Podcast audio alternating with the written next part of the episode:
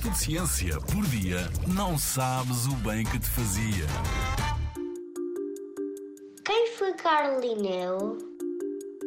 Carl Linnaeus, ou só Linneu, nasceu em 1707 na Suécia e foi médico, botânico, naturalista e é considerado o pai da taxonomia.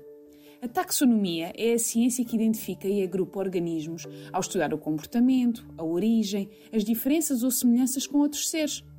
No planeta Terra existem milhões e milhões de plantas, animais, fungos, algas, bactérias.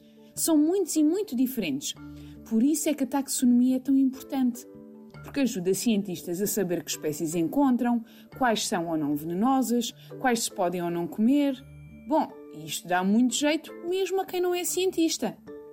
Inspirado pelo mundo natural, ao estudar animais e plantas, Linneu simplificou e tornou populares as regras que ainda hoje são utilizadas para classificar organismos. A mais conhecida é a nomenclatura binomial, ou que também chamamos de nome científico, isto é, um nome com duas palavras em latim. À primeira palavra chamamos género e escrevemos a primeira letra maiúscula. O género é um grupo de espécies muito parecidas entre si.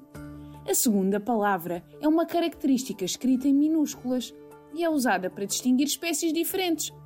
Por exemplo, o nome científico do rinoceronte indiano é Rhinoceros unicornis. Rhinóceros é o nome do género e unicórnis, que significa que só tem um corno, é o nome da espécie. Esta regra permite que cientistas de todo o mundo se refiram a um organismo sem que haja confusão por ter nomes diferentes em diferentes línguas. Linneu faleceu em 1778, deixando livros e ensinamentos que inspiraram outros grandes cientistas como Charles Darwin e Gregor Mendel.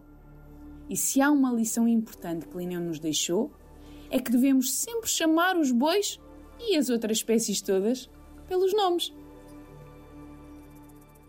Na Rádio ZigZag, há ciência viva, porque a ciência é para todos.